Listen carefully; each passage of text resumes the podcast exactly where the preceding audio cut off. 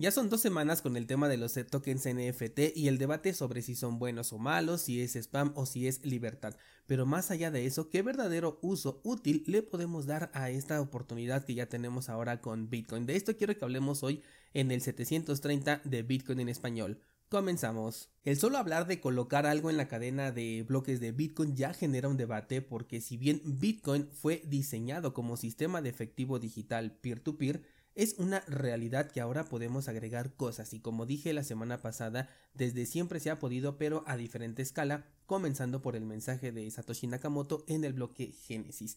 Esto me hizo pensar, bueno, si ya es una realidad y no lo podemos evitar que tenemos un espacio para colgar algo inmutable, es de esperar que los primeros casos de uso sean experimentales y lo quieres incluso para broma. Recuerda que de hecho un día alguien pagó 10.000 bitcoins a cambio de pizza, así que conforme más pienso en este tema, más coherente me parece que sus primeros usos sean por ejemplo una réplica de lo ya existente en otras redes o cosas que tienen poco sentido o utilidad desde el punto de vista de quienes lo queremos específicamente para transferir valor entre pares o para sistema de efectivo peer-to-peer. Sin embargo, pongámonos a pensar en la herramienta que tenemos en nuestras manos. Estamos hablando de un lugar en donde se puede colocar de manera permanente la información que queramos. Si bien tenemos internet, aquí sabemos que las cosas no son permanentes y estamos expuestos a la censura. La semana pasada hablábamos de la posibilidad de colgar contenido desagradable, pero ¿qué pasa si cambiamos el chip, lo invertimos y comienza a publicarse información realmente importante, de esa que normalmente sería censurable?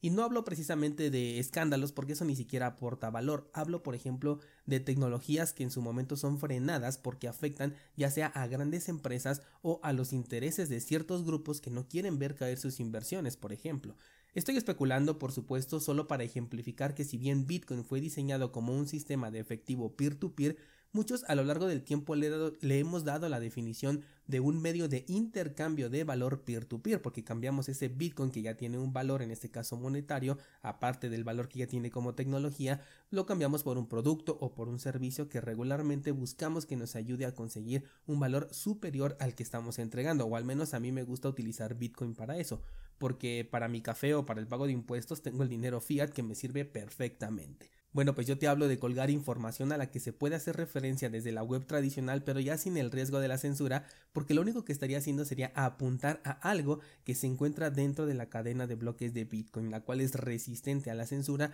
e inmutable. ¿No crees que esto sería un excelente uso para la blockchain de Bitcoin? Digo, aprovechando que ya tenemos esta puerta abierta. Evidentemente no es que esto salga de más todos los días, por lo que ni siquiera nos preocuparíamos porque se llenara la blockchain, porque todo el tiempo estuvieran las transacciones pesadas, porque fuera spam, porque sería algo ocasional y además sí representa valor. Estaríamos utilizando la blockchain para transferir valor en forma de información entre pares, que en este caso sería de uno a muchos.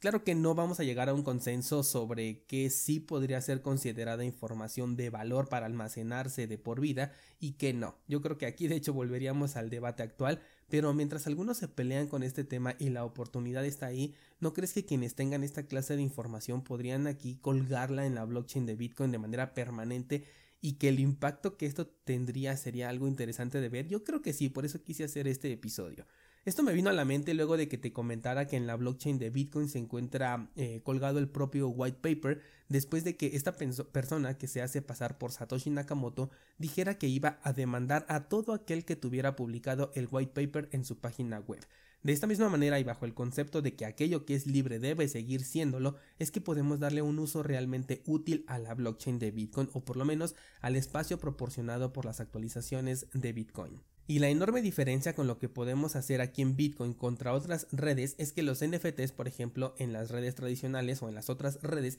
están colgados no en la blockchain, sino en lo que le llaman Interplanetary File System, que tiene un nombre bien pro, pero en realidad no es otra cosa que una nube centralizada y censurable, como la que usamos a diario, por ejemplo, para guardar nuestras fotos que tomamos con el celular. El NFT con un hipervínculo hace referencia a la URL en donde está almacenada la imagen, pero esta puede ser eliminada. En Bitcoin no sucede esto, es inmutable, por ello creo que tendría más potencial colocar esta información aquí, además de que no hay una entidad central a quien le puedan reclamar por esto, porque incluso podrían acudir con el minero que aceptó la transacción pero no pueden hacer que la remueva, lo que no sé cómo eh, funcionaría en redes como por ejemplo Ethereum, en donde hay nombres tanto de empresas como de personas a las cuales sí se puede acudir y que están obligadas a cumplir con las demandas de por ejemplo un gobierno o un regulador. Creo que aquí el único punto eh, negativo sería que la blockchain de Bitcoin es extremadamente transparente y quizás colocar esta información pues sería rastreable de cierta forma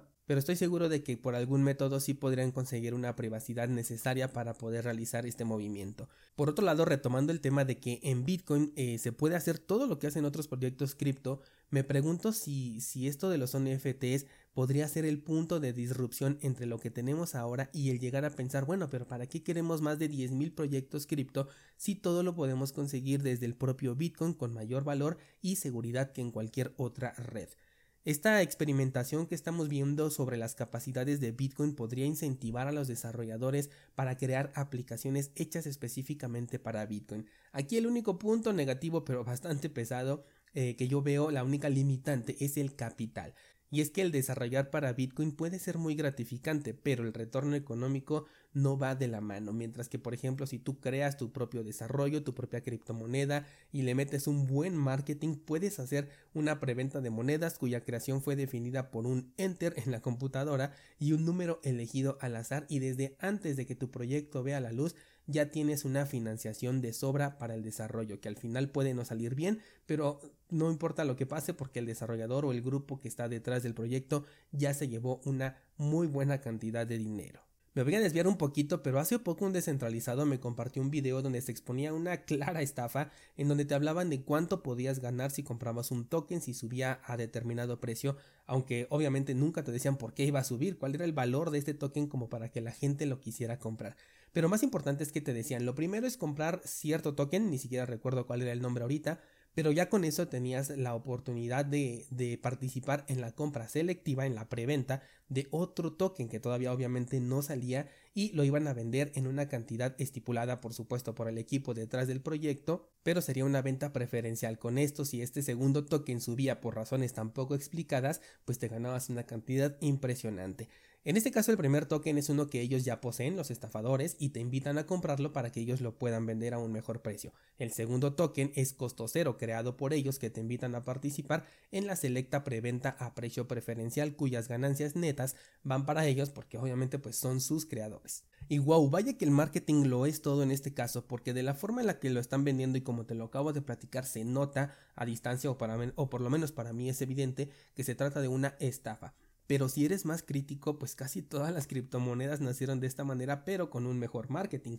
Ethereum te pidió primero Bitcoin para acceder a la preventa de un token preminado cuyo valor fue determinado por un grupo de personas y vendido por quienes lo obtuvieron a costo cero. Axie Infinity te pidió Ethereum para después venderte no solo uno sino tres tokens creados a costo cero de los cuales curiosamente los desarrolladores no tienen interacción con uno de ellos, que es SLP, el cual en este momento vale menos que la promesa de un político. Polkadot y su esquema de parachains donde para obtener uno hay que delegar primero otro, que después te lo van a regresar, en fin, puedo seguir así con un montón de proyectos. Esta es la razón por la que los desarrollos no se hacen en Bitcoin. Vimos la semana pasada, por ejemplo, la caída de local bitcoins, hace un par de meses la de local cryptos, y esto es porque esta clase de desarrollos que giran en torno a Bitcoin dejan muy poco eh, como retorno económico porque no hay un FOMO por detrás, a diferencia de por ejemplo un Uniswap o un Coinbase en donde pertenecer al selecto grupo del proyecto es muchísimo pero en verdad muchísimo más rentable. Así que bueno, a manera de resumen, por un lado podemos colgar verdadero valor en la blockchain de Bitcoin, Bitcoin tiene la capacidad